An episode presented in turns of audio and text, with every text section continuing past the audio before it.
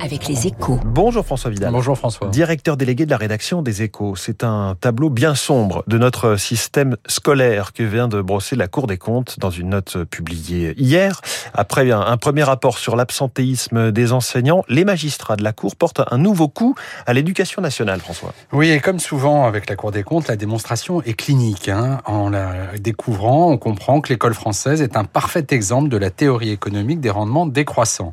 Plus on y met de moyens, moins elle est efficace. Et des moyens, on ne cesse d'en ajouter. Hein. Rendez-vous compte, François, depuis 1980, la dépense par élève a augmenté de plus de 200%. Résultat, la France consacre désormais plus de 5% de son PIB à l'éducation, soit plus que la plupart des pays développés. Et pour quelle performance?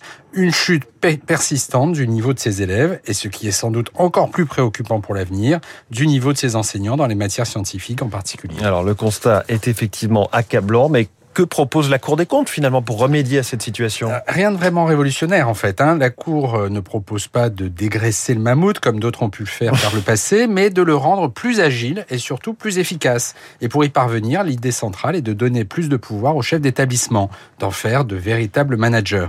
Alors je sais bien que c'est un gros mot hein, pour les syndicats d'enseignants, car cela conduit invariablement à l'évaluation des profs en fonction de leur implication, mais ce serait une mesure de bon sens, le plus sûr moyen de réformer former l'école au plus près du terrain en fonction des besoins de chaque établissement, quitte à augmenter les moyens alloués pour récompenser les enseignants les plus investis. Si c'est le prix à payer pour relever le niveau scolaire de nos enfants, il faut l'acquitter d'urgence. François Vidal qui nous parle à l'heure du petit déjeuner des rendements décroissants. Dégraisser le mammouth, ça nous ramène à Claude Allègre. C'était en juin 1997. J'ai regardé, le mammouth euh, a vieilli de 24 ans et demi donc, mais il est toujours là. Merci François euh, Vidal et à la une des échos ce matin, Veolia Suez, l'Europe acte la naissance d'un champion français. Vous êtes sur Radio Classique